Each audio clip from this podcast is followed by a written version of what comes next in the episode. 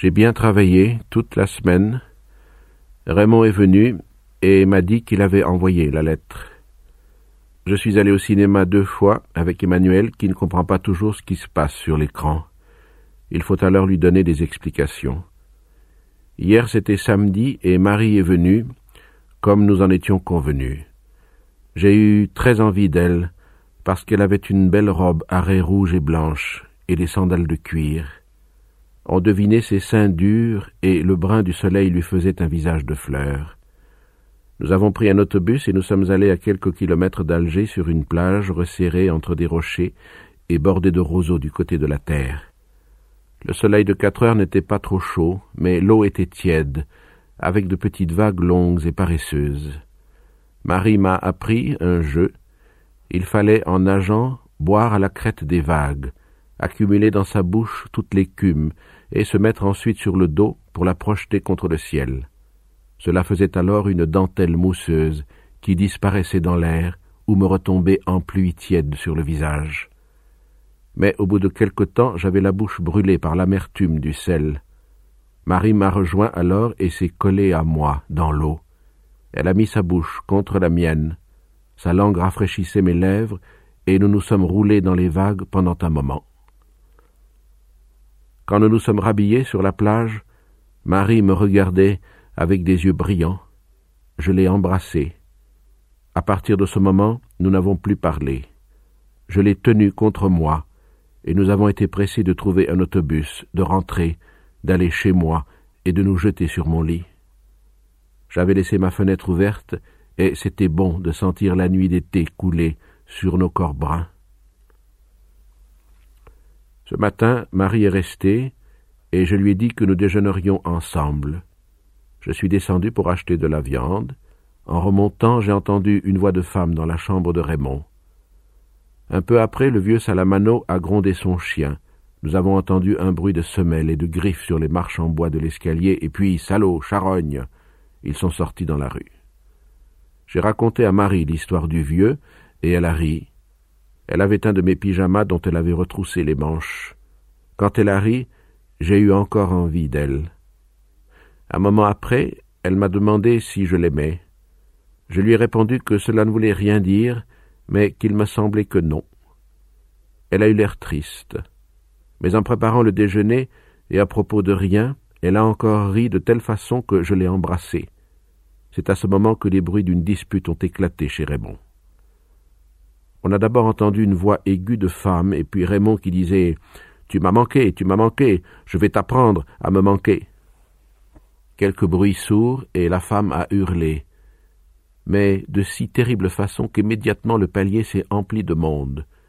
Marie et moi, nous sommes sortis aussi. La femme criait toujours et Raymond frappait toujours. Marie m'a dit que c'était terrible, et je n'ai rien répondu. Elle m'a demandé d'aller chercher un agent, mais je lui ai dit que je n'aimais pas les agents. Pourtant il en est arrivé un avec le locataire du deuxième, qui est plombier. Il a frappé à la porte, et on n'a plus rien entendu. Il a frappé plus fort et au bout d'un moment la femme a pleuré et Raymond a ouvert. Il avait une cigarette à la bouche et l'air doucereux. La fille s'est précipitée à la porte et a déclaré à l'agent que Raymond l'avait frappé. Ton nom, a dit l'agent. Raymond a répondu. Enlève ta cigarette de la bouche quand tu me parles, a dit l'agent. Raymond a hésité, m'a regardé et a tiré sur sa cigarette. À ce moment, L'agent l'a giflé à toute volée d'une claque épaisse et lourde, en pleine joue. La cigarette est tombée quelques mètres plus loin. Raymond a changé de visage, mais il n'a rien dit sur le moment. Et puis il a demandé d'une voix humble s'il pouvait ramasser son mégot. L'agent a déclaré qu'il le pouvait, et il a ajouté Mais la prochaine fois tu sauras qu'un agent n'est pas un guignol. Pendant ce temps, la fille pleurait, et elle a répété Il m'a tapé, c'est un macro. Monsieur l'agent a demandé alors Raymond. C'est dans la loi, ça, de dire macro à un homme?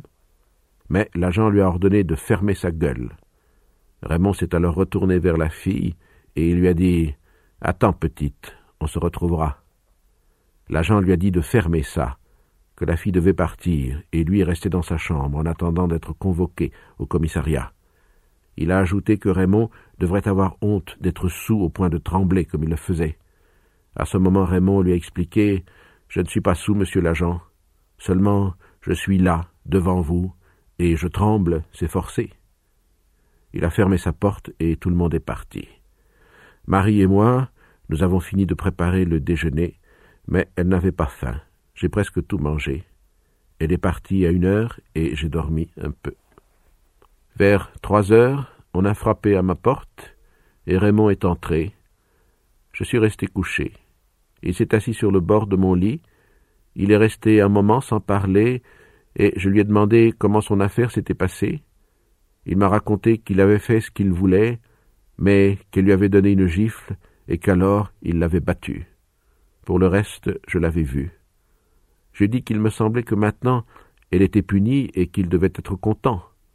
C'était aussi son avis, et il a observé que l'agent avait beau faire, et il ne changerait rien au coup qu'elle avait reçu.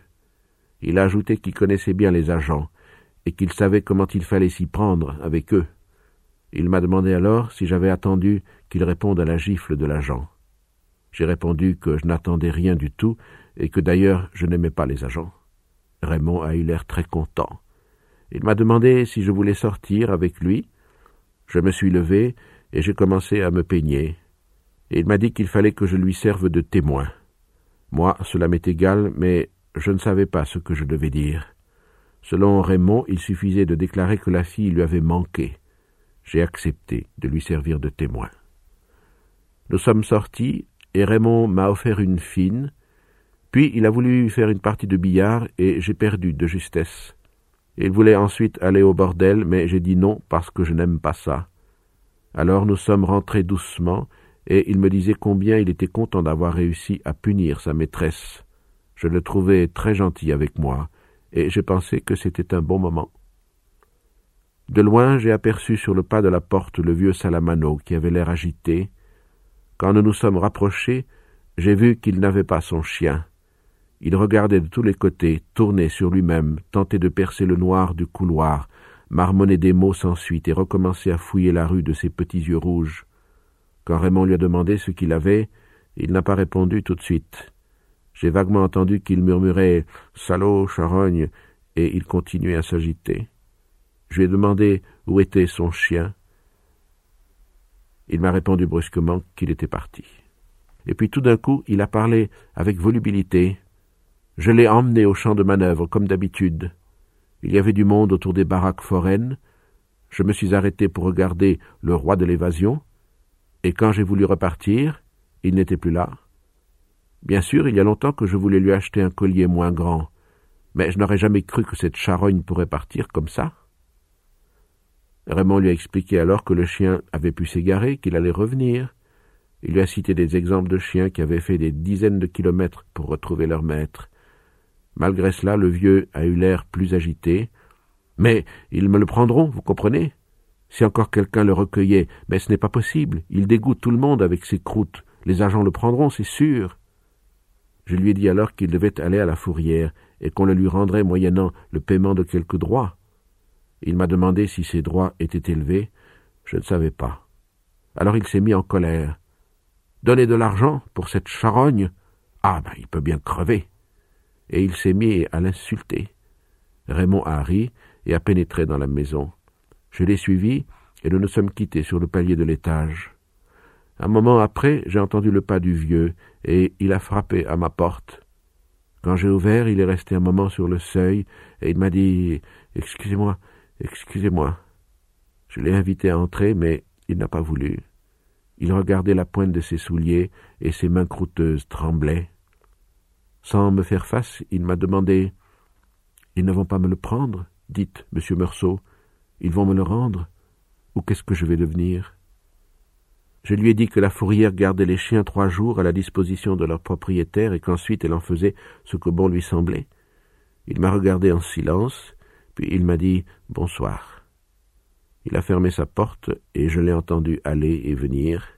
Son lit a craqué et, au bizarre petit bruit qui a traversé la cloison, j'ai compris qu'il pleurait. Je ne sais pas pourquoi, j'ai pensé à maman. Mais il fallait que je me lève tôt le lendemain. Je n'avais pas faim, et je me suis couché sans dîner.